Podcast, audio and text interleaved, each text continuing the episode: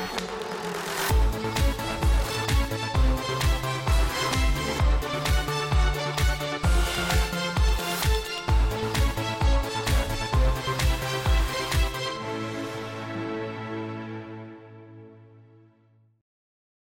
Alors c'est vrai que l'effervescence autour de l'IA est un petit peu, un petit peu retombée après cette euh, exubérance qu'on a connue au premier semestre en bourse. Malgré tout, le sujet reste perçu comme, et c'est vrai, euh, possiblement, potentiellement un accélérateur de croissance pour euh, beaucoup de sociétés, notamment, pourquoi pas, pour Tesla. Bonjour Laurent. Bonjour David. Laurent Grassin, directeur de la rédaction de Boursorama.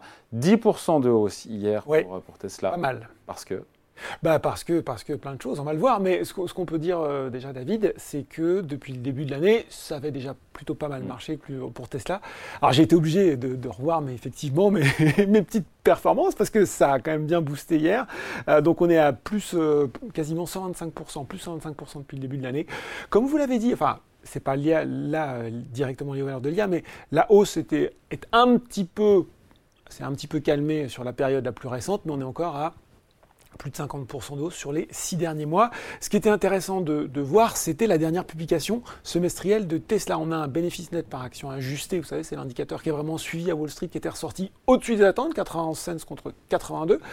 Euh, on avait euh, des records qui ont été battus en termes de livraison de véhicules, hein. plus de 466 000 euh, véhicules vendus, c'est quasiment plus du double, enfin près du double, pardon, par rapport aux 254 000.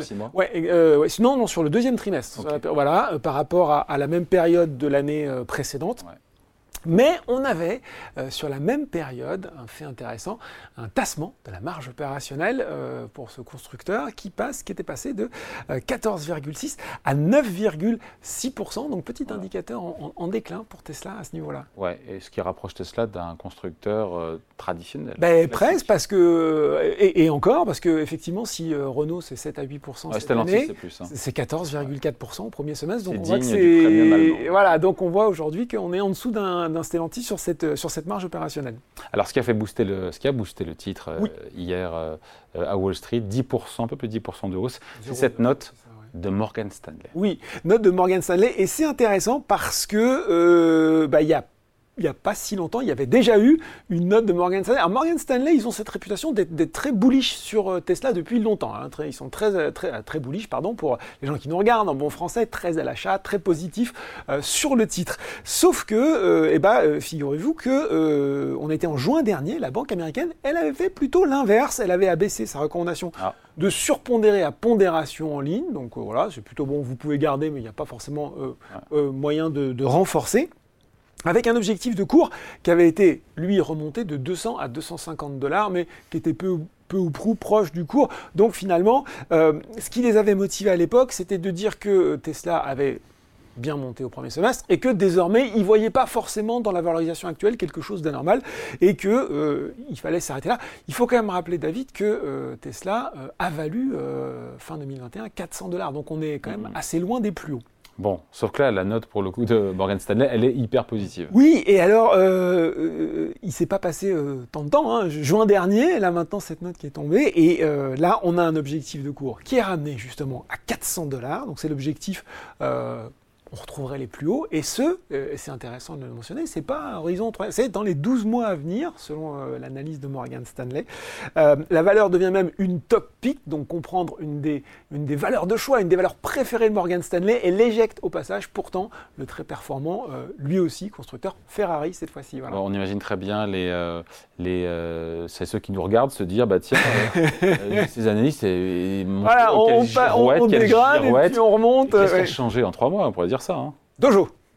Dojo. Vous voulez qu'on se batte C'est ça. c'est ça. Alors, Dojo, c'est le petit nom. Et c'est là, en fait, sur, euh, sur, cette, sur ce nom et sur ce qu'il indique que base euh, toute l'argumentation de Morgan Stanley. C'est ce super calculateur développé par ah. Tesla. Et eh oui, en juillet, l'annonce n'a pas forcément fait de bruit, mais Elon Musk nous a indiqué que Tesla allait investir un milliard de dollars dans ce, dans ce super ordinateur, super calculateur dont la production a commencé cet été. Euh, sa mission, David, c'est analyser les vidéos, les cartographies mises à disposition par les clients de Tesla via l'autopilot et le programme de conduite autonome, c'est le FSD, le Full Self Driving. On a l'équivalent de 300 millions de kilomètres de données à analyser. Alors ça, c'est assez dingue. L'objectif, c'est de devenir l'un des 5 supercalculateurs, supercalculateurs, pas facile à dire, les plus puissants au monde dès 2024, grâce à une puce qui est faite par Tesla et dans lequel on retrouverait de l'intelligence artificielle. Ah. Ah, L'objectif, voilà. Et le, je, je, je, suis désolé, j'arrive en limite de compétences, mais je vais quand même. L'objectif, c'est d'atteindre les 100 exaflops, soit 100 milliards, 2 milliards d'opérations par seconde.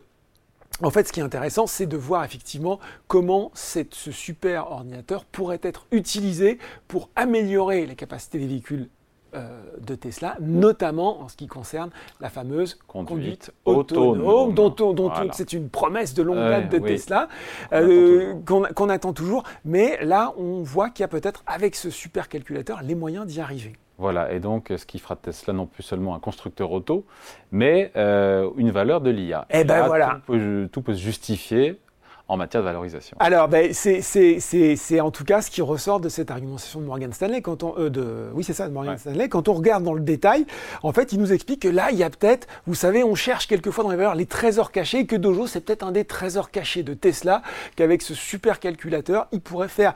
Alors, il, cite notamment euh, l'image d'AWS pour Amazon, où effectivement, tout d'un coup, ça a fait beaucoup, ces, ces serveurs ont, ont permis d'adresser de, un certain nombre de marchés qu'on n'avait pas forcément vu venir. C'est exactement l'argument qu'a cette fois-ci Morgan Stanley en disant bah, finalement avec euh, ce système qui euh, en gros utilise une caméra pour euh, être capable de prendre des décisions sur un environnement, ça pourrait s'appliquer à des tas de choses, ça pourrait s'appliquer bien sûr la sécurité, la santé, les transports, la robotique. Et on peut imaginer que tout d'un coup Tesla ne serait plus seulement un constructeur mais qu'il serait finalement un vendeur de solutions logicielles pour tout un tas d'autres applications grâce à l'avance qu'ils ont prise dans ce domaine, grâce, et là l'analyste le, dit aussi, grâce à des équipes, une intégration verticale, euh, quand même une accumulation de talents assez notable, et que finalement ils ont toutes les cartes en main euh, pour, euh, proposer les solutions qui dépasseraient leur simple champ d'utilisation.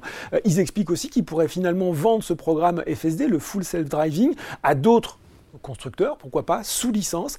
Résultat, ben, Morgan Stanley explique euh, dans cette note que Tesla Network Services, donc une des divisions du groupe, finalement, elle pourrait dégager un chiffre d'affaires de 335 milliards de dollars en 2040, donc c'est il n'y a pas si loin, effectivement. Avant, ils étaient à 157 et qu'elle pourrait représenter un tiers de euh, l'EBITDA, donc de l'excédent brut d'exploitation en 2030, voire 60% en 2040, c'était 38% en précédentes estimations. Et ça, bah, finalement, euh, c'est là où finalement il y, a le, il y, a le, rationnel un petit peu économique, ça supposerait ce retour à 400 dollars, ce retour au plus haut de la valorisation. Il y a la boucle bouclée. Bon, c'est plausible ou pas tout ça Bah, honnêtement, bien malin qui pourra le dire, puisqu'on se retrouve exactement, vous l'avez dit, dans cette effervescence de l'IA euh, qui est capable euh, mm. aujourd'hui de booster les valorisations très très vite. En tout cas, ce qui est, ce qui est intéressant quand même, ce qu'on peut se dire, c'est que le marché a pas eu beaucoup de mal à, y croire, à y croire, à y croire et, et, à propulser le titre de 10%.